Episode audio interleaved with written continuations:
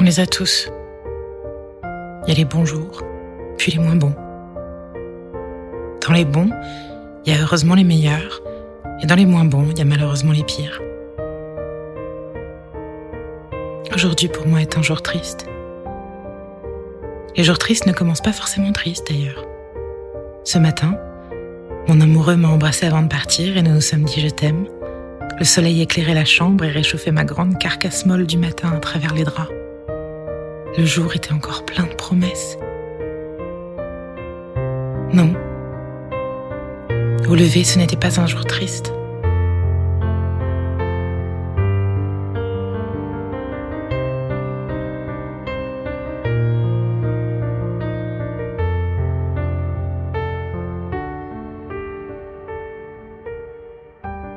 Les jours tristes pour moi, ce sont les jours où tous les espoirs qui se lèvent avec le soleil s'en vont à mesure que la journée s'étiole.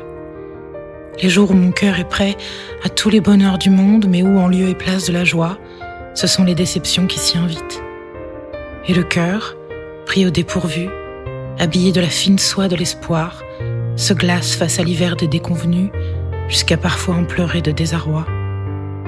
Les jours tristes, ce sont les jours où mon cœur n'était pas dans sa cage d'acier habituelle, celle qui l'inhibe peut-être un peu, mais aussi le protège contre les aléas de la vie, son armure contre le quotidien imprévisible, et tous ces gens qui l'habitent et qui n'ont de cesse que de marcher dessus sans répit et sans remords. Peut-être justement parce qu'ils se disent que toi, t'as une cage pour le protéger. Toi, toi, t'es une dure, une battante. Donc ils se permettent, puisque tu peux encaisser.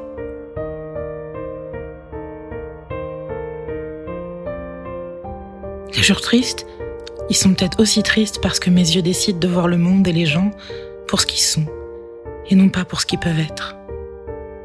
Ça m'arrive pas souvent, heureusement. Et ces jours tristes où mes yeux me forcent à voir ce que j'aime pas, je les déteste. Je les déteste parce que franchement, qui aime se sentir impuissante face à la mesquinerie assumée de notre espèce et de notre ère? Qui aime allumer son ordi, sa télé, sa radio, et constater l'impossible égoïsme de nos semblables, celui-là même qui les mène à leur perte et leur impuissance face au monde.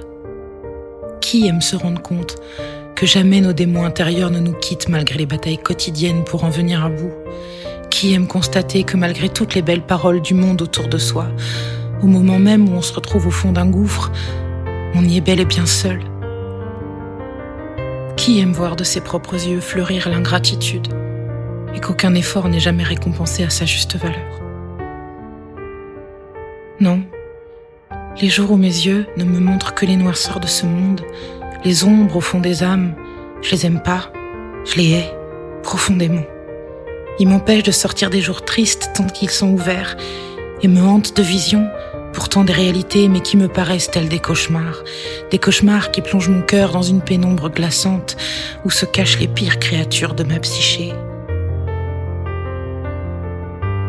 Il y a celle qui me dit que tous les jours prochains seront aussi tristes que celui-ci et que plus jamais je ne connaîtrai la joie ni l'allégresse. Et ça la fait rire aux éclats. Il y a aussi celle qui me dit que je n'aime pas assez mon amoureux, que je n'aime pas assez mes parents, que je n'aime pas assez mes amis, que je n'aime pas assez.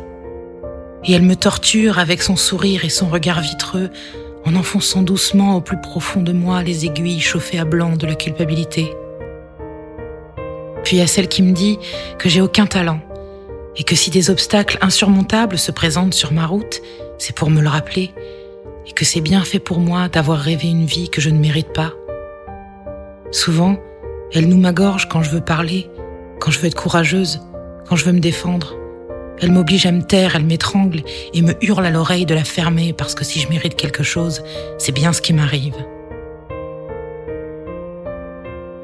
Et puis il y a celle qui pointe du doigt chacun de mes amis et me dit qu'ils m'abandonneront tous à l'heure où j'aurai le plus besoin d'eux.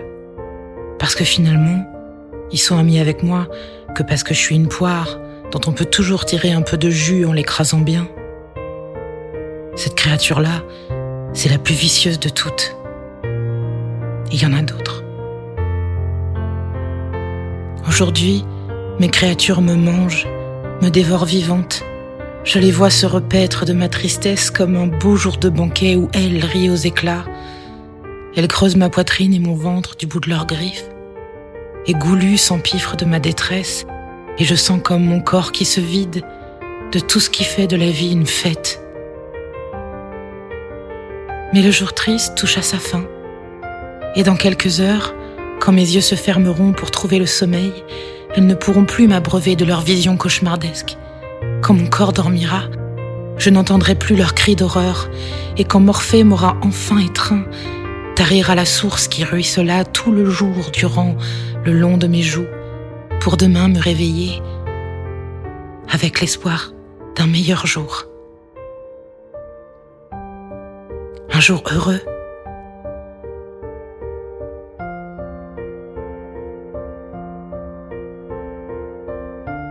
Un jour heureux.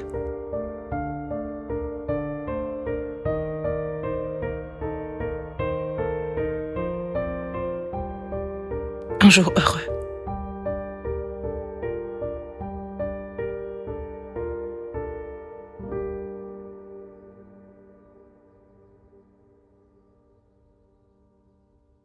Merci d'avoir suivi cet épisode de La vie en prose, une série balado-diffusée, écrite et narrée par moi-même, Mathilde, artiste, autrice, chanteuse de pop à texte et militante féministe.